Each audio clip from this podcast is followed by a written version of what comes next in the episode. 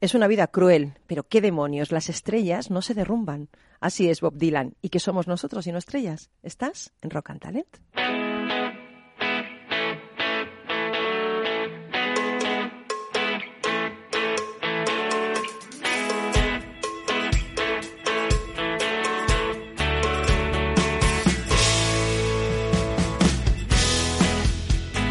En Capital Radio, Rock and Talent, con Paloma Orozco.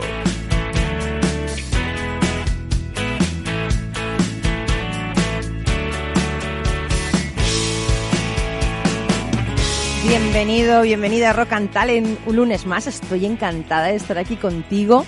Y hoy quería comentarte, bueno, no sé cuánto se pagaría por este micrófono el que yo hablo todos los días, no creo que subastándolo me diera mucho, pero ¿sabes cuáles son los objetos de la historia de rock más extraños subastados?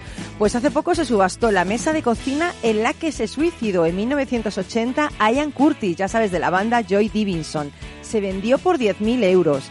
Una uña postiza de Lady Gaga fue vendida por 12.000 dólares. Se la encontró en el suelo uno de los trabajadores de sus conciertos. Por ejemplo, la chaqueta de cuero de Michael Jackson, esa que llevó en el vídeo de Thriller, alcanzó casi los 2 millones de euros. Bueno, menos mal que ese dinero fue para un hospital infantil, ¿no? Por ejemplo, la letra manuscrita de la canción Like a Rolling Stone de Bob Dylan, 1,7 millones de dólares. La camisa negra de seda de Freddie Mercury, 48.448 euros. Las gafas de John Lennon, un millón y medio de euros. Y su muela, y además con caries, 22.000 euros, ¿eh? Yo tengo la muela aquí de John Lennon. Una persona pagó casi 20.000 euros por un plato de papel en el que Kurt Cobain de Nirvana había comido pizza en un club nocturno. Pero con todo esto, si esto no te ha parecido extraño, lo más, lo más extraño ha sido subastado el tarro con aire de Brad Pitt y Angelina Jolie, ese aire que respiraron durante la premier de la película Señora y Señor Smith, valorado nada más y nada menos que en 500 euros. Un chicle de Britney Spears eh, que en el año 2004 alcanzó la cifra, la cifra de 13.000 euros. Una tostada de medio comer de Justin Timberlake, 1.000 euros. Y lo más que me ha parecido lo más de lo más de lo más es la hermana de James Blunt, y no es un chiste machista, ¿eh? Ella necesitaba ir a un funeral a Irlanda, pero las aerolíneas estaban en paro y no había trenes disponibles. ¿Y qué se le ocurrió a James Blunt, a su hermanito? Pues el músico publicó en eBay, Damisela en peligro necesita caballero de armadura brillante para llevarla a un funeral el domingo. ¿Alguien puede hacerlo? Bueno, pues un hombre se presentó con su helicóptero, ganó la puja y la trasladó. Y no sabéis lo mejor, se casó con ella y ahora tienen dos hijos. ¿Qué te parece? Voy a publicar yo aquí en las subastas a ver si alguien me da una casa en la sierra o no sé, un aeroplano. Hoy en Talent vamos a hablar de cómo se puede medir la felicidad en las empresas y lo vamos a ver, lo vamos a hacer con un happiness manager Sergio Cancedo, ¿qué tal? Buenos muy bien, días. muy buenos Qué días. feliz te veo. ¿A que sí? Pues que trabajando en manager de feliz, felizmente de esto, mana- happiness manager, y, y encima vienes aquí cabreado, imagínate, es que esto no es nada, no es nada de Haría- mal. haríamos un mal arreglo. Un mal arreglo. Oye, tú eres fundador de Happy Force. Sí. Luego nos vas a contar lo que es. Luego os lo cuento. Pero se puede medir la felicidad. Se puede medir la felicidad. Vale, vamos a ver cómo lo hacéis luego. Y luego vamos a hablar de esa conexión mágica que hay entre los magos y las empresas, las, eh, los negocios, las startups y el mundo de la magia con un mago que se llama José Ruiz, que además de magos otras cosas, ya veremos luego. ¿Qué tal, José? Muy bien, buenos días. Que no nos has sacado aquí un billete, decía Sergio, te dio un billete de 50 y me das de 500, no, esto no es truco, no nos lo has hecho. Tampoco hago milagros. Por ahora. En cuanto me ponga. Y luego tenemos un libro que nos trae Carlos Pucha Gibela, ya sabéis, el fundador y creador de ese maravilloso blog que se llama booksideasblog.com, que es un libro que me encanta, Fluir, una psicología de la felicidad. No me hagas decir el apellido del tío, ¿eh? No, es impronunciable. O sea, no, pues dilo, dilo tú. Ayan, espera, yo digo, no, Mael, Mael, Mijail Ayan Mijail, Six Sense Mijaili.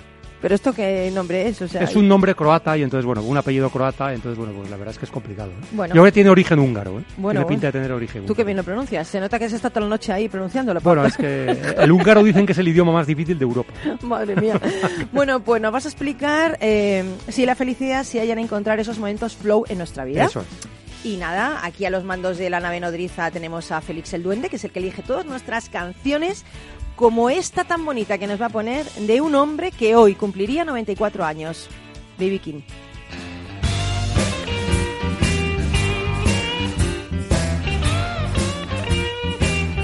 Rock and Talent con Paloma Orozco.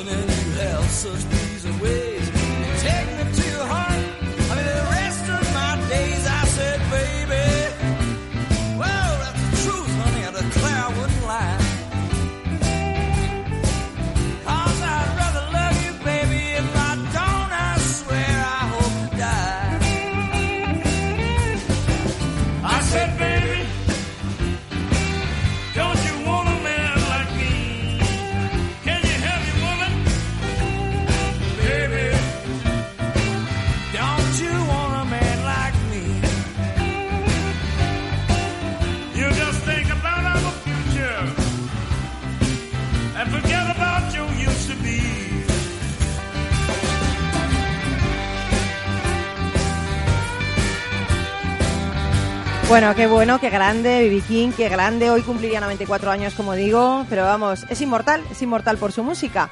Eh, igual que tú, Sergio Cancedo, tú no eres inmortal. Bueno, yo todavía no. Todavía no. Pero oye, eres una cosa que mucha gente quiere. Happiness Manager. Sí, yo, y yo creo que hay mucha gente que, que trabaja en torno a, a la felicidad, aunque luego, pues no sé, no, no lo pone en el perfil o no, no lo comunica. Pero, Pero, pero tú te, se te ve súper feliz. No, ¿Sí? lo digo en serio, Es que ¿eh? aquí contigo es para estar feliz. Sí, ah, muy bien, muy bien, muy bien. Este que se quede ya para siempre, ya. Fichaje permanente, ¿eh? O sea, Total, Carlos, cuidado, ¿eh? fichaje La felicidad. Oye, eh, Sergio Cancedo, tú eres eh, fundador de una app que mide la felicidad de las empresas, pero explícanos un poco qué es Happiness, eh, Happiness, Happy Force y por qué nació y por qué se dedica al mundo del happiness. Pues mira, eh, nació de, de una startup eh, en el peor momento. Eh, yo era director de recursos humanos eh, y esto era el 2010 y despedimos al 18% de la compañía porque, porque nos hundíamos. Eh, y era o nos salvábamos o desaparecíamos. Y en ese momento le contamos a las personas que yo pasaba de ser el director de recursos humanos a ser el responsable de felicidad. Madre mía, ¿no te ahorcaron? Y no, no, no me marcaron. y yo, claro, eh, era Claro, una un responsabilidad muy porque difícil, claro. 2010, ¿eh? que no estamos hablando del 2020, Ya, ya. 2019, 2018, Casi que ya 10 se sabe. sí. Es que y, y tienes que prepararte y sobre todo no, no convertirlo en algo frívolo. Mm, Porque nosotros al final le comunicamos pues que queríamos mantener la cultura aunque fuese un mal momento. Sí, Queríamos que las personas viniesen a nuestra compañía y estuviesen el tiempo que, que tuviesen que estar. pero felices. Pero felices. Claro, exactamente. Y curiosamente durante dos años consecutivos ganamos el Great Place to Work. Y fue ese segundo año donde dijimos, oye, pero las personas son realmente felices porque hay empresas que hacen cosas muy interesantes. Y pusimos unos tablones con las caritas de todo el mundo y unos imanes verdes o rojos en el que les dijimos, oye, cuando os vayáis, decidnos cómo os habéis encontrado. Qué bueno. Y cuando ponían tres imanes rojos, íbamos a hablar con la persona para ver si le podíamos ayudar. Y de esta manera es como pensamos, oye, ¿y si creamos una herramienta para que las organizaciones sepan cómo están sus personas? Y así comenzó la aventura. No me digas Hasta que, bueno. bueno. pues somos tres socios, estábamos dispersados en diferentes eh, organizaciones porque ya nos habíamos ido y nunca mejor dicho, en un pitch elevator, eh, a uno de mis socios, el, el CEO, le dijo, oye, Dani, tenemos un problema, se nos está yendo la gente y no sabemos por qué. Le dijimos, pues mira, tenemos una herramienta que a lo mejor te puede dar información de cómo están las personas. Y ahí empezó la aventura hace cuatro años. La pusieron en marcha y, y bueno, y, y aquí estamos y creciendo. Pero escucha, y creciendo. ¿Pero cuántos trabajadores sois ahora? Pues somos 12, Pero, ¿y, y cuántos clientes? 60 Fíjate, madre en mía. todo el mundo. Madre mía, madre mía. Sí, sí. Tenemos, cli- tenemos clientes desde México hasta Azerbaiyán. Pero fíjate, mucha gente puede decir, oye, la felicidad, pues vaya tontería, ¿no? ¿Realmente la felicidad es sinónimo de que una persona sea más productiva en su trabajo? Pues yo creo que antes lo hablábamos, ¿no? Eh, o sea, ¿cuántas personas realmente son felices con lo que hacen? Son muy pocas. Y si encima tienes que motivar a las personas a que hagan un trabajo que diariamente estás haciendo que no te gusta, es complicado. Entonces, si no son felices, no van a producir. Y, es un esfuerzo que, tienes que hacer. O sea, a nosotros siempre nos preguntan, ¿no? Eh, nos preguntan, ¿pero qué hago yo si una persona, o sea, me, me dice que está bien o mal porque desde casa ya viene? Es que de- desgraciadamente lo que nos diferencia es que no somos robots, somos personas. Y si yo vengo mal de casa, a tu empresa ya estoy mal. Sí. No, desde yo luego. no he visto a nadie que pase por una puerta y le entre una felicidad absoluta. No, y tienes que trabajar con estas personas. Te tienes que conseguir que sean felices. Eh, es verdad que tú no eres el responsable de la felicidad, o al menos como yo lo veo, de nadie. Yo decía, o sea, ni de mi casa. O sea, es que es muy complicado. Yo lo único que mi objetivo era poner las herramientas encima de la mesa que yo pensaba que podía ser feliz a las personas y que cada uno elige la herramienta que cree conveniente para su felicidad. Mm. Yo estaba leyendo un poco en qué consiste Happy Force y lo que me gusta mucho es que habléis mucho de comunicación, de que comunicación y felicidad van juntas, que la gente además se mete voluntariamente a, mm, a chequear cómo está su estado de ánimo. O sea, realmente tú puedes ver una empresa y, y por el estado de ánimo de sus trabajadores puedes saber si es una empresa más feliz o no, en general como ente, ¿no?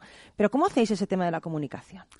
Bueno, a través de la, de la herramienta facilitamos, podríamos decir, la, la labor al, al líder, vamos a llamar líder, a que, a, a que tenga esa comunicación bidireccional con sus equipos o con las personas de manera eh, anónima e individual. De hecho, es curioso, la, la semana pasada hicimos un report para un cliente Y nos dimos cuenta que en las empresas en las que el líder interactúa y comunica más, los empleados son más felices. O sea, al final es que la comunicación es muy importante, porque cuando tú quieres medir la felicidad, tienes que tener presente que, que Happy Force es voluntario. Pero si una persona invierte 10 segundos de su día a día para decirte si está feliz o no está feliz, lo mínimo que espera es una comunicación de vuelta. Por supuesto, claro. Y esto es, lo- esto es muy importante. Entonces, al final es una herramienta que te permite tomar el pulso de tu organización, pero lleva, un, un- lleva detrás un change management que las empresas todavía creo que no son muy conscientes cuando quieren medir el pulso diario de, su, de sus empleados. Y esta comunicación es muy importante. Y a través de la herramienta lo facilitamos. Pero piensa que tú realmente le estás cambiando la manera de liderar a tu manager, porque le estás diciendo que ahora sabe cómo está su gente en el día a día. Y eso antes no lo sabía. Y además dependerá de él cambiar eso o, o Sí. obviar eso, ¿no? Tú le das la herramienta y él puede decir, oye, pues mm, tengo gente cabreada, pues van a seguir cabreados porque yo no voy a hacer nada, o voy a liderar realmente, voy a ver por qué están cabreados y voy a cambiar ese estado de ánimo, ¿no? Aquí es cuando ves al verdadero líder. Claro. O sea, el verdadero líder es cuando tengo esa información, aunque sea crítica o negativa, ¿Qué hago con ella, no? la cojo como una oportunidad para cambiar. Sin embargo, el que no es un líder lo ve como una, como una amenaza a su trabajo. o- Claro. O sea, voy a meter la cabeza como el avestruz debajo de Sí. aquí de, de la tierra y no voy a hacer nada y como si no me hubieran dicho nada, ¿no? Y las- los problemas así no desaparecen, evidentemente. Exactamente. Oye, pero además de medir la felicidad, también medís otros aspectos, ¿no? Como el estrés, la diversidad, la igualdad. Madre mía, eh, medís todo. Sí, eh, es que uno de nuestros objetivos cuando empezamos con Happy Force era eh, poder convertir a, a- a los departamentos de recursos humanos en áreas estratégicas, eh, porque siempre faltan datos. Y con Happy Force ya no solo la felicidad, como tú dices, el estrés, el, el NPS, eh, el liderazgo, la diversidad, son muy importantes para cuando tú vas a un comité de dirección. O sea, al final estás gestionando personas y si no tienes datos, no sabes cómo están las personas realmente. Entonces, creemos que hasta hace un tiempo tú liderabas por sensaciones y ahora tienes que liderar por datos. ¿vale? Y a partir de esos datos actuar.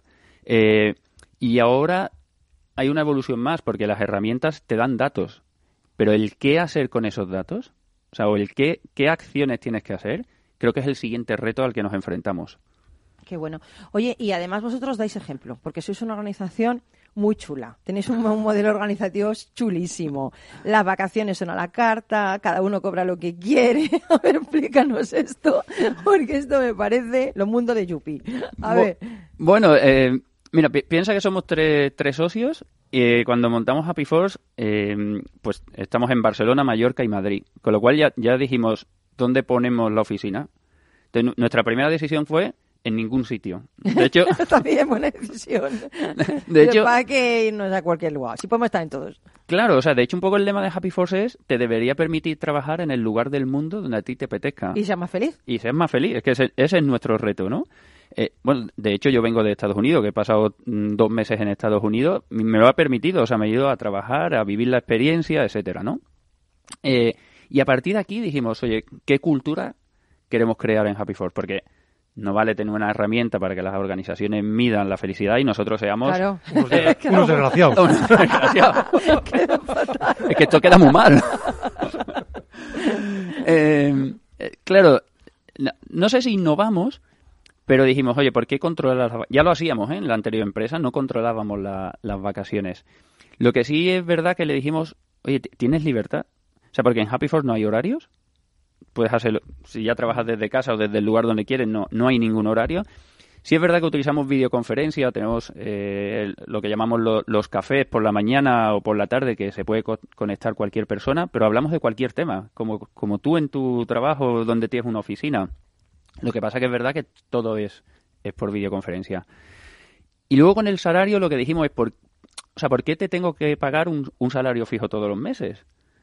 Eh, lo que quisimos hacer es un ejercicio de, oye, nos gustaría que tú como, como empleado hicieras un ejercicio cinco días antes de cerrar el mes de cuál ha sido tu compromiso con Happy Force Y tu, y tu desempeño, y tu desempeño. Y no, y no se trata de sumar horas. No se trata, no se trata Sino de, de conseguir retos, ¿no? de conseguir tus retos. Eh, la perso- las personas al final, cuando, cuando se lo explicas, son, son muy sinceras. Siempre dicen, Pero alguno te dice el 80 o el 70%, sí, e incluso el 50%. Lo que pasa que tienes que tener cuidado porque la persona que te dice págame el 60, si te lo dicen muchos meses consecutivos, Claro, no es rentable. Para él mismo, claro. pero fíjate qué poderoso. Entonces, ¿de qué hablamos? ¿De lo que te pago o de qué estamos aportando y cuál es el y dónde está el problema? No, no, no hablamos del salario realmente, hablamos de por qué el 50. Exactamente. Entonces, exactamente. tenemos anécdotas como de pasarnos el 70 y, y llamarnos los fundadores y decir, oye, ¿por qué nos ha pasado David el 70? Si tenemos todo, o sea, si hemos llegado. Fíjate, el chico nos dijo, no, es que me ha dejado mi chica, eh, tenía cabeza en otro sitio y me he ido cinco días a Londres y no me parecía justo pagar el 100%. Jo, qué honesto, la Entonces, verdad. al final llegas a unas conversaciones honesto. sí. muy honestas en el que evidentemente que el dinero es importante y por Pues eso esa, chica muy mal al dejarle, a ese hombre tan honesto y tan... Ese no sé, que no se preocupe que va a encontrar otra mejor. seguro, Está claro, porque hombres así ya no quedan, hijo mío. seguro. No, pero es verdad que se infravalora a la gente muchas veces, ¿no? O sea, mm, Bueno, también se infravalora, pero también son justos, porque si él dice no estoy dando el 100%, aunque sea como actitud de pensamiento, no estoy al 100% contigo, como en un equipo, aunque consiga los resultados, mm, considero que no estoy al 100%, ¿no? Es que ¿quién dice eso, no? Pero esa es la reflexión que, que te- intentamos conseguir Digo a yo, final ¿eh? de mes cada uno. O sea, o sea, déjate de horas, de si he asistido, de si he trabajado de lunes a viernes. No, no, no. Si lo importante es, oye, Exacto. tú te has sentido bien con el trabajo, con lo que has entregado, como si nos quieres pasar el 120%. O sea, no, no hay... Jolín, Carlos, tú en, esas- en las empresas que has trabajado no has sido nunca así, ¿no? no, pero en la que tengo ahora sí. Sí. Hacemos justo lo que estás Hombre, contando. es ¿eh? que si pasamos ya de los 50 y seguimos igual que cuando tenemos 30, pues un poco mal iríamos. Pero es porque es mía, si no... Claro, claro, ahí estamos. Es que si no... Hay, hay que innovar, hay que Y innovar. José, ¿tú qué tal? ¿Qué, tú, ¿Qué pasarías tú? Yo no, uf, depende, depende, día. tú también honesto. Yo es que tengo la mente en otro lado también. Tú, harías un truco de magia y, y el 150. que Ya ves lo que sale. De forma justa, ¿eh? Oye, Sergio, y estás encantado de trabajar aquí en Happy Force. Ahora, ahora ves tu etapa anterior como lejana, ¿no? ¿O cómo? La ves así como Bueno, el túnel del tiempo, ¿no? Eh, yo siempre lo dije, ¿no? En el 2008 para mí hubo, hubo un cambio, que, que es conocer este mundo de startups en el que te permite, pues, no sé, pues cambiar. Para mí fue, fue un, un cambio bastante importante. Yo venía de, de empresas tradicional, de, de pyme, del sector financiero donde hubo una gran crisis en el 2007 y cambié a una startup donde el riesgo es permanente. Pero es verdad que yo creo que llega un momento que te olvidas de ese riesgo, ¿no? sí. De, oye, sí, ¿qué va a pasar mañana? Y, y estás pensando en qué, qué voy a hacer mañana o, o hacia dónde podemos ir. Sobre todo, encontrarte en un ambiente en el que el, el error está permitido. De hecho, yo creo que es, que es importante, ¿no? O sea, tampoco ahora que hierres todo- todos los días, pero que sí te permite crecer. Yo creo que si no te equivocas, igual es que no estás intentando nada nuevo. Hmm. Entonces, siempre estás siguiendo igual, ¿no? Entonces, es verdad que es un cambio muy importante, pero es muy gratificante. Hombre, yo acabaré hoy el programa hablando de un padre franciscano que enseña en África y que ha ganado el premio al mejor profesor del mundo. Y eh, se me ocurre, eh, porque yo eh, no es que haya estudiado la Biblia, pero la he leído para escribir la Biblia para niños que tengo, y decía una cosa que me gusta mucho, que dice que los pájaros no se preocupan y que viene el alimento solo, ¿no? A veces quizá nos preocupamos demasiado de conseguir cosas en vez de, sacar nuestro verdadero talento, ¿no? Y a veces hay que dejarse fluir, ¿no? Ya nos lo dirá luego Carlos. Y las cosas vienen solas. O sea, realmente sí, a veces lo puedes pasar mal, pero si confías en ti mismo, ¿no? Creo que todo es posible, ¿no? De hecho, tú has confiado en ti mismo, has confiado en un proyecto, en una idea, en tus socios y, y eres más feliz que antes, ¿no? Ya no se trata de dinero, supongo que el dinero es una consecuencia de algo que haces bien. Eh, viene, pero si te preocupas mucho del dinero y poco de ser feliz donde estás, si lo único que tienes es tiempo, ¿no? O sea, Sí. A veces me, me- me da esa sensación, o sea, nos preocupamos demasiado de las cosas materiales, pero realmente lo que se nos va y donde tenemos que enfocarnos es en aquellas cosas que ya, eh, que cuando nos muramos, el tiempo es lo único que vamos a echar de menos, ¿no? En, O sea, en- en esas cosas que te aportan, o sea, que al Claro. final cuánto te queda para jubilarte y cuánto tiempo pasas en el, en el trabajo. Es verdad que, que es fácil decir, pues deja tu trabajo si no te gusta. O sea, no creo que No, hay que ser tan hay pero etapas, hay etapas, claro, hay etapas. Y momentos. O, o si no te gusta el trabajo, enamórate de otro eh, de trabajo, esto pasa con la vida real, o enamórate de, de tu mismo trabajo, te reenamoras otra vez, un haces amante. algo, buscas un amante y estas cosas. bueno, esto está bien, pero no en el trabajo, quiere decir, te buscas otro trabajo o te enamoras de tu trabajo, porque si no es un rollo ir a trabajar siempre, además por las demás personas, no solo por ti, ¿no? Bueno, te, te contaminas tú y el entorno, ¿eh? Claro, O por sea, eso te digo. fíjate que tener una persona bueno tó- tóxica en el trabajo a tus compañeros es todo el día escucha a alguien que no le gusta. Y negativo, y, y todo mal, y madre mía, qué agobio. Y en tu casa es, es exactamente igual. Ya. O sea, es, es muy complicado y sobre todo, fíjate, cómo animas a una persona que todos los días te está diciendo que no encuentra sentido el por qué va a trabajar. Ya, pero ¿sabes qué pasa? Que el victimismo está bien cinco minutos, pero luego no te ayuda. O sea, el victimismo es acaba, has llorado, sigue adelante, porque nadie va a hacerlo por ti. Entonces, si no eres capaz de comprometerte con tu vida y de cambiar tu realidad, fu- mal vas. Tú eres la única que lo puedes cambiar, ¿eh? Tú eres la única persona, o sea, de, de ti depende. Como tú dices, oye, está bien que me lo digas todos los días o una vez a la semana, pero ¿qué vas a hacer para cambiar? Exactamente. Porque el, el, el de la empresa no te lo va a cambiar. Exactamente. Bueno, pues nosotros nos vamos a ir a Publi, que también es una cosa para ser feliz, porque eh, volvemos enseguida. Es un ratito lo que nos vamos y volvemos con José Ruiz, que nos va a hablar de que tienen que aprender las empresas de los magos. Por fin, por fin van a aprender algo de vosotros, José. Luego nos lo cuentas. Hasta ahora.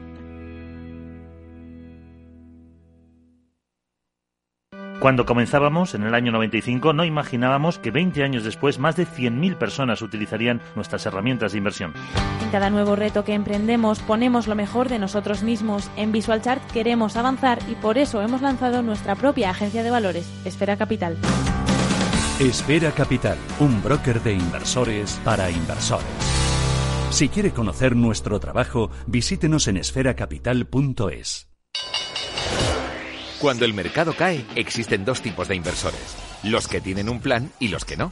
Entra en xtb.es y descarga nuestra guía para sobrevivir a las caídas en bolsa. Aprende a proteger tus acciones y a sacar provecho de los mercados bajistas. XTB, más que un broker online. El 82% de las cuentas de inversores minoristas pierden dinero en la comercialización con CFDs con este proveedor. Debe considerar si comprende el funcionamiento de los CFDs y si puede permitirse asumir un riesgo elevado de perder su dinero. ¿Eres emprendedor y quieres abrir tu primer negocio en un centro comercial? Aprovecha el pack Emprendedores que ha lanzado Carmila, la propietaria y gestora de 78 centros comerciales contiguos a hipermercados Carrefour en España. Consultoría personalizada, acciones de bienvenida, campañas en redes sociales, difusión mediática, condiciones económicas adaptadas y mucho más. Es tu momento para hacer realidad tu sueño. Infórmate a través de comercialización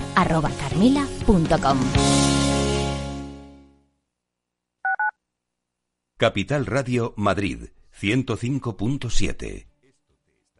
Gráficas Naciones. Más de 50 años de experiencia en el sector de las artes gráficas. Apostamos por la última tecnología tanto en impresión offset como en digital y gran formato. Realizamos todo tipo de impresión. Tarjetas de visita, folletos, libros, vinilos, decoración y montaje de stands. Más información en el 91 629 2145 o en gráficasnaciones.es.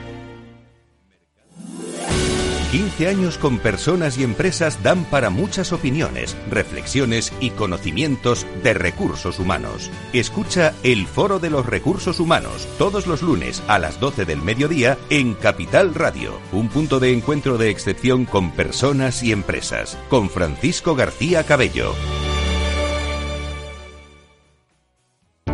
Para personas inquietas, Capital Radio.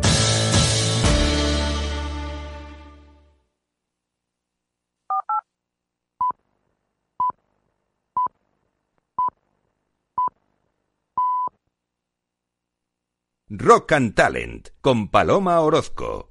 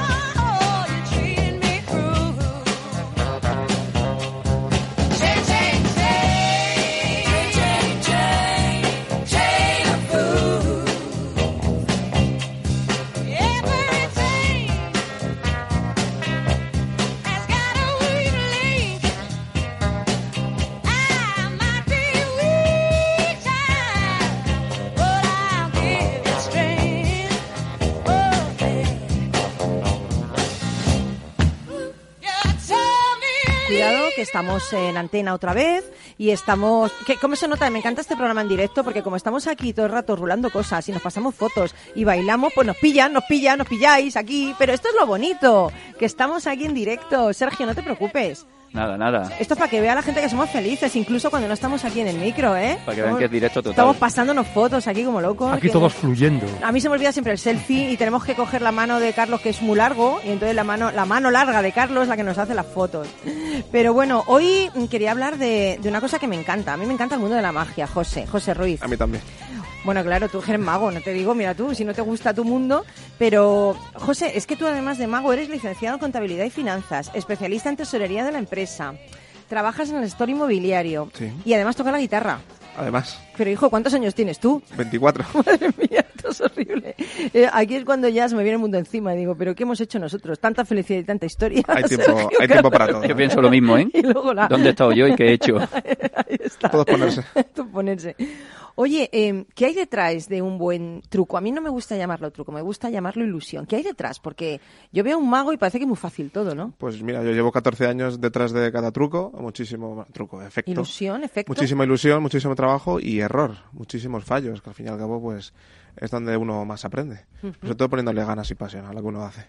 Oye, todo. hay muchas empresas que, que utilizan ya en la formación de los directivos los trucos de magia, ¿no? ¿Realmente eh, la magia ayuda a entender a los directivos el pensamiento creativo? Pues yo creo que puede ayudar tanto a los directivos como a cualquier persona. Al fin y al cabo, esto de proceso creativo creo que es una asociación de ideas o de información que tenemos ahí arriba, que tú no sabes que está ahí, de repente un día pues todo se hila, todo se alinea y sale, digamos, la nueva idea. Al fin y al cabo, creo que, como te digo, cada persona tiene esa información ahí arriba, lo que hay que hacer es introducir información leyendo, viajando, visitando, viendo cosas y sobre todo yo, por ejemplo, en la magia trato de hacerlo y es lo que nos dicen siempre, es buscar o aprender de otras artes que no sea solo de la magia, porque al fin y al cabo los magos pues llegamos a saber mucho de magia y tal vez poco de otras cosas. Entonces, ir al teatro, ir a ver monólogos y demás, o simplemente viajar, tener experiencias y vivir es lo que a uno le enriquece la actuación y el proceso creativo, por tanto. Qué bueno. Yo te de confesar que, que a mí me encanta Houdini. Pero ¿por qué me gusta Houdini? Porque además de escapista, de mago, era un genio del marketing. El tío convertía sus, sus eh, números en espectáculos, eh, llamaba a la prensa, lo, lo convertía todo. Bueno, era, eh, yo creo que fue el primero que hizo esto, ¿no? Y además también creó su propia empresa de cine, ¿no? Eh, los magos también son empresarios, son startups pequeñas, ¿no? Pero realmente está conectado los negocios y la magia. Totalmente. Al fin y al cabo, lo que mola de Houdini es que, bueno, había un mago que es considerado por nosotros como maestro, se llamaba Dai Vernon. Ay, eso no lo conozco yo. Dai Vernon era un mago, o sea, era mago para magos, era un maestro para ma- los magos. Y él se vendía siempre como el mago que engañó a Houdini. Y, Me y mi, maes- mi maestro siempre me decía, mi maestro siempre me decía, José, dice, analiza esa frase y analiza de ahí quién es el grande, quién engaña o el que es engañado. Al fin y al cabo, Houdini hizo lo que hizo y pasó a la historia por algo. Sí. Consiguió diferenciarse y creo que al igual, por ejemplo, que Juan Tamariz, que ha sido alguien que rompió esa barrera, digamos, esa imagen del, del mago clásico recto y guapo y pasó a ser un tío loco que aún lo sigue siendo. A mí lo que me llama de él, por ejemplo, es eso, es el estar ahí encima del escenario y, y estar viendo un tío que está ya tiene una edad y está haciendo el tonto y es feliz haciendo lo que hace. Entonces creo que un poco la diferenciación es lo que Mm. sacó Houdini partido y lo que marcó una historia. Bueno, de hecho, Houdini hizo en su espectáculo, tenía un espectáculo en el teatro, hizo un, un truco con un elefante, creo que era que lo hacía aparecer, Madre mía. algo que era bastante bestial y el público, más allá de aplaudirle, lo que hizo fue pitarle, porque el público lo que quería era verle hacer escapismo. Entonces eso es algo que los magos también tenemos que tener en mente, como si fuera un empresario, que es saber quién es tu público y qué es lo que quiere y dárselo. Houdini ahí se equivocó porque él lo que quería era ser mago. Se hizo famoso por el escapismo, pero él quería ser mago y no lo consiguió. Madre mía, lo del elefante. Es, es verdad que muchas veces te El piden el elefante, pero no, pero otras veces no te lo piden. El y tú público vas no, y le das ahí. no aceptó el elefante, él quería, querían verle cómo se escapaba encima de, pu- las cabezas del público, que eso era bestial. Madre mía. Fíjate, muchos CEOs de grandes compañías eh, han dicho que la magia les ha servido para tener éxito en el mundo de la empresa. Por ejemplo, Iran Yanif, que ex mago, fundador y CEO de Perfecto Móvil, o Tristan Harris, el fundador de Aptur, que se formó en el laboratorio de tecnología persuasiva en la Universidad de Stanford. Y decía este hombre que la gente no sabe lo que quiere hasta que se lo enseñas, como hacen los magos con las cartas, ¿no? Eh, yo entiendo que cuando tú estás encima de un escenario, tienes que gestionar la incertidumbre, la frustración, el fracaso, y si no me sale, ¿qué hago? Y cómo conecto con el público, y cómo comunico. Público, a veces hay magos que no hablan. Es muy difícil esa Es muy conexión, difícil. ¿no? Yo siempre he pensado que el fracaso no existe porque al fin y al cabo quien tienes delante, la probabilidad de que vuelvas a verle es bastante baja. O sea que da igual. Y si le, y si le ves no va a pasar nada porque es una, es una experiencia graciosa. Eh, también creo que hay mucha gente, hay gente que dice que a mí no me gusta la magia. Yo creo que a todo el mundo le gusta la magia, lo que pasa es que hay gente que aún no lo sabe. Qué bueno, ¿no? Y tú vas y se lo demuestras. Y yo trato, trato de hacerlo. Y si no, pues mira, pasamos una experiencia maja, nos reímos y mira, pues, pues ha fallado. Creo que el hecho de fallar o... No creo que sea lo importante. Siempre los magos decimos que el público perdona el fallo, lo que no perdona es el aburrimiento. Al fin y al cabo, fallar es humano. Yo cómo lo gestiono, pues es que depende. Cuando un mago falla, cuando fallamos, pues tenemos como 10 posibles salidas a, a ese fallo. Depende del juego, hay cinco, hay dos, ¿sabes? Entonces, cuando falles es como que sabes por dónde tirar, con lo cual el público no percata que tú has fallado. Hay juegos que fallas y no hay vuelta atrás, y ya está. A mí me ha pasado. y el lo teatro, dices, lo dices. Pides perdón, te aplauden y fuera. Pues se lo han pasado bien. Si fallas y se lo han pasado mal, pues es bastante peor. Y sobre todo si fallas un día y no sabes cómo salir, te vas a casa diciendo, mira, ya tengo una salida nueva, ya son 11 en vez de 10. Qué bueno. Oye, ¿y alguna anécdota que te haya pasado en el escenario? Sí, pues mira, eh, además hace poco en el teatro eh, estaba todo el pescado vendido ya. Yo había hecho ciertos juegos pensando que el público pues sabía, yo eran juegos que sabía que funcionaban perfectamente y metí al final un juego nuevo que era básicamente pues que se apuñala la carta elegida con un cuchillo, apuñalas la carta que han elegido. Yo lo puse como gran final, digo, "Buah, esto va a ser La la repera. Y apuñalé una carta y cuando miré yo sabía que no era. Entonces, ¿qué carta era? Miro y digo, efectivamente no es. Pues ahí lo único que hice fue, pues bajé el cuchillo. Lo siento, un placer y nada, pues ahí te aplauden y te vas y tan contento. Una copita a la salida y ya está. ¿Y tú la, co- ¿Y la carta dónde estaba? Pues no lo sé. Lo peor es que no sé por qué la me falló. maldita carta. No, no, jamás era un juego que yo tenía como seguro, digo, lo pongo al final porque es un juego fuerte y seguro y no falla, pues falló. Pues ya te digo, ya sé cómo salir, ya fui a casa, trabajé, que es lo que hay que hacer y me cabré bastante conmigo mismo y para adelante. ¿Y tú innovas? ¿Tú creas tus, tus propios, tus propias ilusiones? No, yo mm, prefiero, o sea, encuentro más placer buscando libros antiguos y encontrando cosas que se hacían antes y estudiándoles y, y haciéndolos en públicos como más disfruto. ¿Y hay alguna cosa antigua que se hacía antes que no se hace ahora, por ejemplo? ¿Que encuentras en esos libros? Sí, de hecho, o sea, normalmente mm, Que puedas contar, porque sé que hay una, una especie de no porque me, ahí me echan de. Hogwarts, me echan del Grammy así que no puedo contar gran De cosa. Hogwarts. Me echan. Harry además Potter. tenemos un carnet y no quiero que me echen.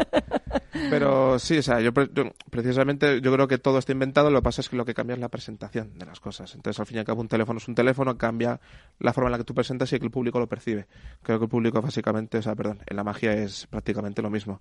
Sí que hay cosas que son nuevas, entonces creo que hay dos tipos de, magos, digamos, los que inventan y crean, que ese es el trabajo difícil, luego están los que buscan esas cosas nuevas en los congresos, libros y demás, y tratan de rescatar lo que es comercial para el público. Al fin y al cabo, efectos, digamos, un elemento viaja de A a B, eso es un efecto, efectos hay 10, 12, 15, y lo que cambia es la forma de llegar a ellos o de ponerlos en público. Está todo inventado. Oye, ¿y los secundarios son importantes? Porque yo veo esas mujeres magníficas, eh, absolutamente ágiles y flexibles, que son las compañeras de los magos. Sí. Esto sí, ¿tú, ¿Tú de estas tienes alguna? Yo no. Porque Yo eres te- joven todavía, Tenía ¿eh? mi prima, la, la pobre, que era la que me ayudaba, la ayudante, que ya lo ha dejado, ha dedicado su carrera a otra cosa.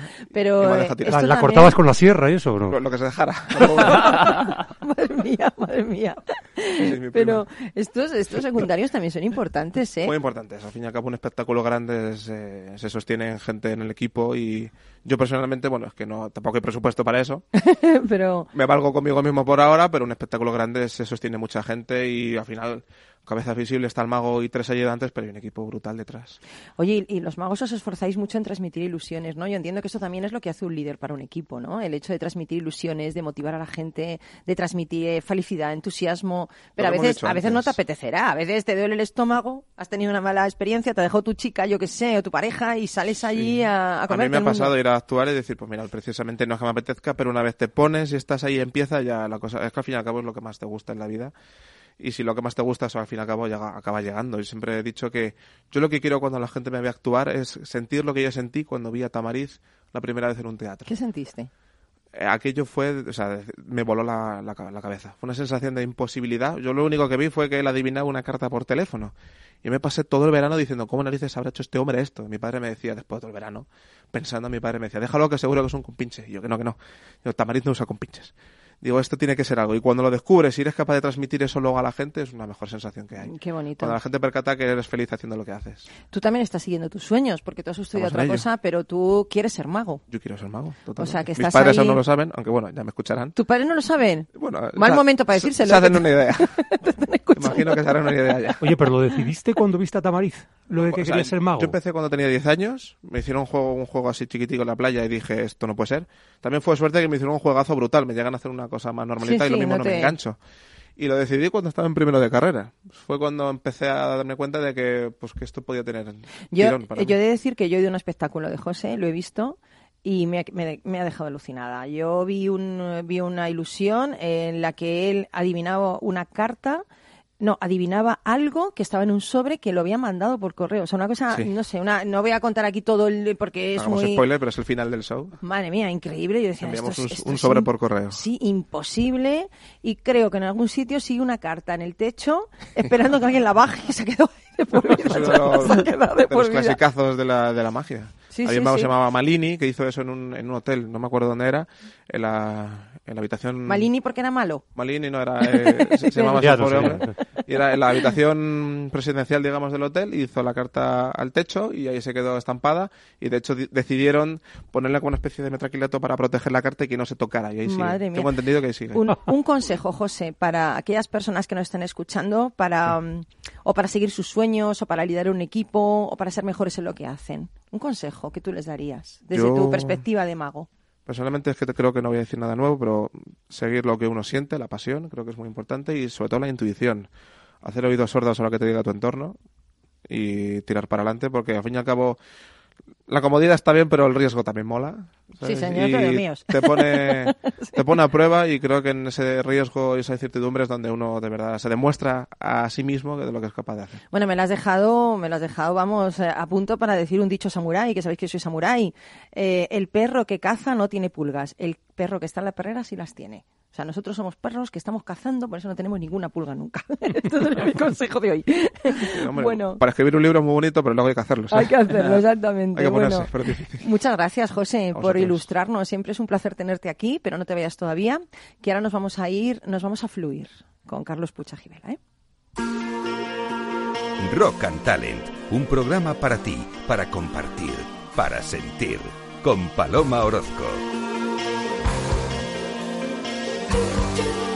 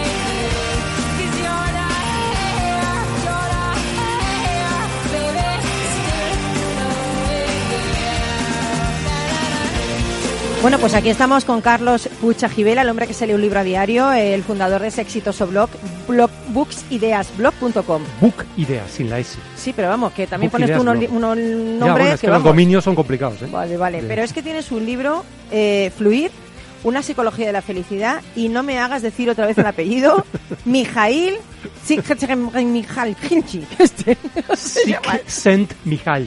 Pero vamos, hay que verlo escrito porque si no es imposible. La gente que busque fluir una psicología de la felicidad con Mijail. Ya arreglado. Mijaili. Oye, decía yo esta pregunta, ¿la felicidad se hallan encontrar más momentos flow en nuestra vida? ¿Qué son los momentos flow? Cuéntanos. Pues eh, mira, eh, el autor define fluir como la sensación de hacer algo sin esfuerzo, siendo feliz haciéndolo, Anda. pero para ello re- se requieren una serie de requisitos, como es centrarse en objetivos claros y compatibles entre sí. ¿Mm? Entonces, eh, claro, eh, todos hemos experimentado muchas veces la sensación de fluir. Y todos sabemos cuando se fluye, ¿no? Eh, a lo, a- a- a- lo- lo malo es que muchas veces la última vez que nos pasó esto fue hace mucho tiempo. Entonces, lo ideal es encontrar, claro, es encontrar el momento en el que podamos repetir. Vale. Y contrariamente a lo que piensa la gente, esos momentos son más frecuentes en el trabajo que en el ocio. Claro, porque estamos más tiempo. Eh, no, no solo porque estemos más tiempo, sino porque en el trabajo, si realmente el trabajo es algo que nos aporta a nuestra vida, si realmente nos sentimos realizados, es más frecuente que ocurra en esos momentos de fluidez donde te olvidas del resto del mundo y estás concentrado en hacer tu tarea, en lo mejor posible, en estar desempeñándote con, eh, con mayor, eh, digamos, fluidez, nunca mejor dicho. De hecho, a José le pasará en el escenario. Habrá momentos en los que sientas que esto sucede. A mí dando clases también me pasa. Cuando estoy dando clases y, y- y- detecto esos momentos mágicos donde todo el mundo te está prestando atención. No te quieres bajar de ahí. Exactamente, y quieres que continúe, ¿verdad? Lo que pasa es que muchas veces se, se acaba, Acaba. antes de lo que de lo que tú quisieras, ¿no? Otra vez eso es solo una percepción, ¿eh? Dicen, qué coñazo, ya que se vaya este profesor.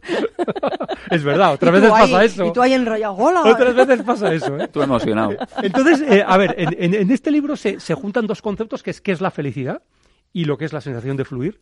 ¿Y qué es la felicidad? Ha habido tres grandes corrientes de pensamiento, por así decirlo, en la humanidad, que son eh, la filosofía, la religión y la ciencia, pero realmente no dicen cosas incompatibles entre sí. Eh, es verdad que en algunas cosas se diferencian, pero hay un cuerpo común. Y es que realmente las personas cuando hacen algo que les apasiona, que les gusta, normalmente experimentan esa sensación de felicidad y esa sensación de fluidez.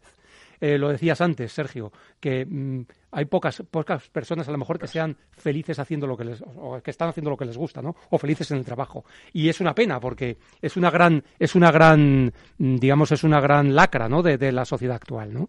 Eh, Y, y- y- pero ¿cómo podemos ser más felices? mm, O sea, bueno, el flow este, ¿cómo Sí, se consigue? El flow este. A ver, em, ¿por qué es tan...? O sea, fíjate que en el libro se dice que el ocio es la, la parte de la vida más difícil de manejar. Es decir, el ocio se divide en activo y en pasivo. Normalmente con el ocio pasivo, por ejemplo, ver la televisión, pues la gente no es especialmente feliz. Es- esa es la Es que realidad. no me extraña, no te con, sientes con los fluir, programas ¿no? que hay, es que, que Claro. es imposible eso. En cambio, el ocio activo, por ejemplo, jugando a algún deporte que te apasione, pues sí, ahí sí puedes experimentar esos momentos, ¿no? Entonces, eh, normalmente en el trabajo sí logras eso si tienes unos objetivos claros que están alineados con algo que te hace sentirte útil en la vida, que estás aportando algo a los demás y a ti mismo también, ¿no? Que estás aprendiendo cosas nuevas. O sea, esas son formas de lograr introducir esos posibles momentos de fluidez y de felicidad en tu vida. Y entonces lo que dice el libro es que introduce pequeñas variaciones en tu rutina. Por ejemplo, eh, provoca esa- esos momentos de cambio en el sentido de cambia la forma en la que llegas al trabajo, el medio de transporte, la ruta que sigues, em, saluda a una persona que no conozcas o que no hayas intercambiado nunca una palabra con ella en el trabajo, por ejemplo. O sea, fuérzate a eso, a, tener esos momentos en los cuales puede surgir una sensación de, mm, de cambio y de creatividad en tu vida. Y, y desde luego de nada, no aburrimiento, porque todos los días el mismo luego. sitio, por el mismo Claro. qué rollo, ¿no? Claro. Hay otra cosa que, que yo estoy haciendo desde los últimos años, que es que cada año intento aprender algo importante nuevo. Por ejemplo, ahora estoy aprendiendo, no me llames friki, aunque lo soy, estoy aprendiendo a programar en Python, que es un, pro- un lenguaje de programación bastante avanzado, bastante moderno, y, y desde hace tres meses estoy aprendiendo a programar en este lenguaje Bueno, de programación. pues yo te voy a llamar friki. total, ¿eh? O sea que- pero, por ejemplo, hace unos años aprendí a jugar al golf, que, que bueno... mm, Te casaste también. Efectivamente, Oye, que eso bueno, también eso- es romper la rutina. Romper la rutina de golpe. No, digo ejemplos... eh, por- Espera, y con una psicóloga, que esto ya sí, Sí, que sí, friki, ¿eh? tiene un canal de YouTube muy exitoso. ¿eh? O sea que... Vaya dos influencers que tenemos, madre mía. A ver, más cosas. Por ejemplo, lo que está demostrado, eh, según el libro, es que las personas son más felices acompañadas que en solitario. Sin embargo, pasamos más de un tercio de nuestra vida solos. De nuestra vida madre. disponible solos, eh, por unas cosas o por otras, ¿no? Por diferentes circunstancias de la También vida. hay que aprender a Pero estar solos bien. Sí, también es cierto. O sea, todo tiene, tiene su, su, su, su Cada, parte- cada vez hay más singles, ¿no? Con lo cual está Exacto, complicado. Exacto, exacto. Y, O sea, por lo tanto, es una enfermedad también de la sociedad actual. ¿no? Es un reto Sí, sí, sí. Importante. Tienes que aprender a, a- a ser feliz también tú solo, pero lo que es cierto es que estando acompañado la vida es más gratificante. Eso sí es. es Bueno, un a ver hecho, qué vas ¿eh? a decir tú si está tu mujer escuchando. Está claro. Te digo, mira tú lo mismo. Bueno, otra cosa que dice es que las condiciones externas, lo que hablabais antes, siempre echamos la culpa es que este jefe no me gusta, es que te tra- este trabajo, etcétera. Al final la responsabilidad, la, la responsabilidad de nuestra felicidad es nuestra. Exactamente. Y, y tenemos que actuar sobre aquello que podemos cambiar. Y, si, y lo que no podemos cambiar lo tenemos que asumirlo, aceptarlo y, bueno, pues seguir para adelante y cambiar lo que sí podemos cambiar. Si tenemos un jefe que nos revienta, un trabajo que nos revienta, busca cambiar ese trabajo que está en tu mano. Exactamente. Aunque, aunque sea difícil, pero está en tu mano. Como tú hiciste. Efectivamente, eso Aquí es. lo hemos hecho todos, oye, madre Sí, sí. mía. Aquí sí, los cuatro. Claro, lo hemos hecho todos. Aquí este, no somos un fraude, ¿eh? Que conste que no decimos una cosa y hacemos otra, ¿eh? Aquí hacemos lo que hacemos, ¿eh? Pleno. Pleno al 15. Totalmente. Bueno, pues hay que leerse a este hombre de apellido... Impronunciable, Mijail, vamos a llamar de Mijail. Mijail, al Mijail este. Y, y vamos a entrar más en momentos flow. Fluir una psicología de la felicidad. Joder, qué bueno. Pues nada, te esperamos el lunes que viene con otro libro. Gracias, así, Paloma. así tan mono como este. Sí. Y nos vamos con eh, el ganador del Premio Global Teacher Prize 2019. Ya verás.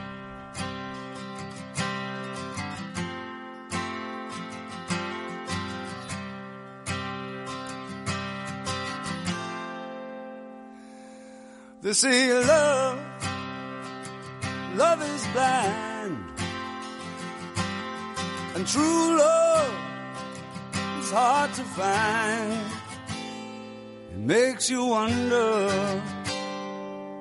Now you're yesterday's news at the bitter end of a love affair.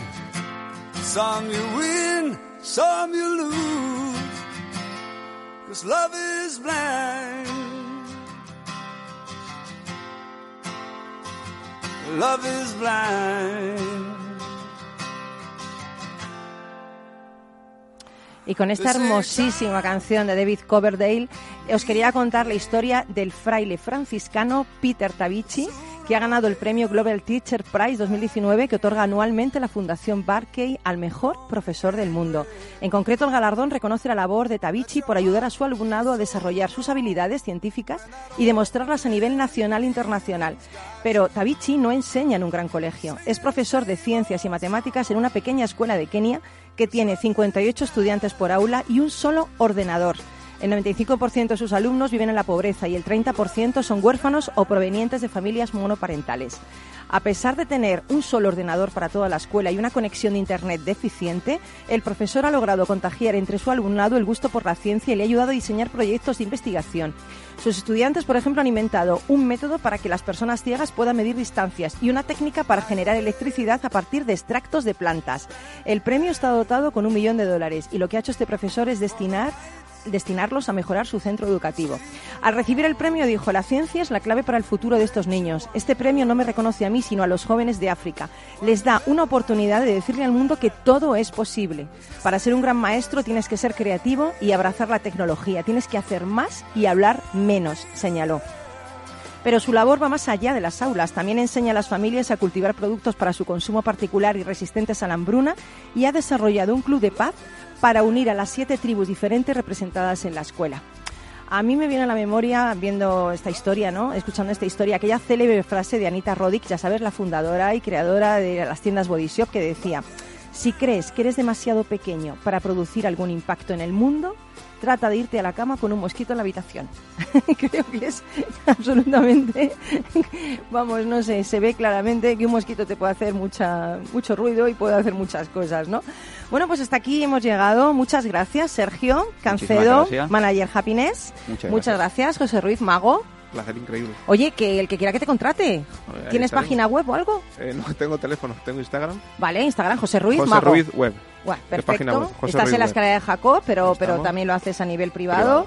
Genial. Y gracias, compañero Carlos, que nos has enseñado un poquito más. Yo estoy ya entrando en, en la- en fluir ya. Me, me notáis, ¿no? Fantástico, Estoy estás fluyendo a tope. fluyendo. Y el duende también ahí, en el otro lado de la pecera, está fluyendo. Estamos fluyendo todos contigo. Un abrazo, amigo, amiga, enorme. Por favor, ten una semana genial. No dejes que te la arruine nadie. Sé feliz. Si es que ya sabes que depende de ti. Si es que no somos lo que somos. somos lo que pensamos que somos. Así que un beso muy grande, sé muy feliz, haz muy feliz a la gente que quieres. Vuelve con nosotros el lunes que viene, síguenos en redes sociales y aquí estamos en Capital Radio para ti. ¡Mua! Un besito muy grande.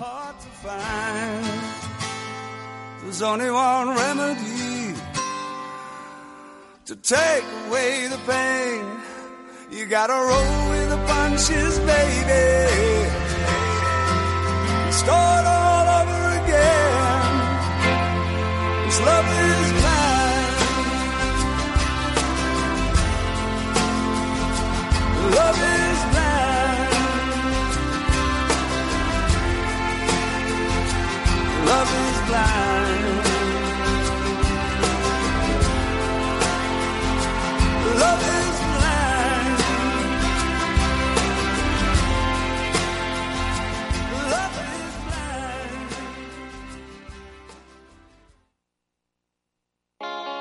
¿Está tu bufete bien posicionado en Google? El 77% de usuarios buscan los servicios que necesitan Internet. Si no te encuentran a ti, encontrarán a tu competencia. En comunicación jurídica llevamos 20 años ayudando a dar visibilidad a empresas del sector legal. Web corporativa, estrategias publicitarias, marketing en redes sociales. Infórmate en comunicacionjurídica.com o en el mail info arroba comunicacionjurídica.com. Comunicación Jurídica. Hacemos visible tu despacho.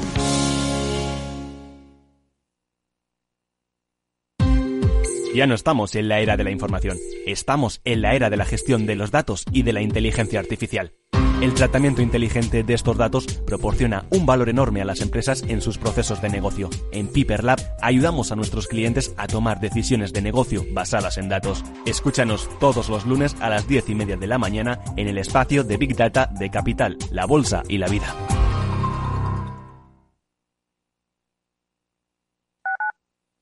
Tu radio en Madrid 105.7, Capital Radio. Memorízalo en tu coche. Disfruta de la mejor cocina gallega en Montes de Galicia. Todo un clásico moderno en el barrio de Salamanca. Disfruta de la variada dieta atlántica, de las mejores carnes y pescados tratados con respeto y transparencia y regados con una de las mejores bodegas de la zona. En grupo, en familia o en pareja, Montes de Galicia te ofrece el espacio perfecto en cada ocasión. Esto te estás perdiendo si no escuchas a Luis Vicente Muñoz en Capital, La Bolsa y la Vida. No estoy justificando la decisión, no estoy quejándome de aquello, no, estoy asumiendo todo, estoy yendo y encarando la prisión porque considero que es lo que me merezco después de haber incumplido la ley. Pero por supuesto, también soy un hombre libre y puedo emprender de nuevo.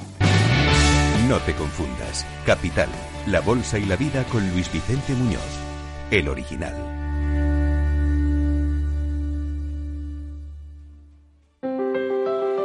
Si te gusta la cocina gallega de siempre, en el Mesón Gallego 1 y el Mesón Gallego 2 encontrarás los mejores pescados y mariscos de las costas junto a recetas de la Galicia interior, además de las carnes de Sanabria y los mejores embutidos de Zamora y nuestra terraza. Te esperamos en la calle Muller 35, teléfono 91 579 3623 y en la Plaza de la Remonta 13, teléfono 91 579 0769. Una recomendación del programa gastronómico Mesa y Descanso.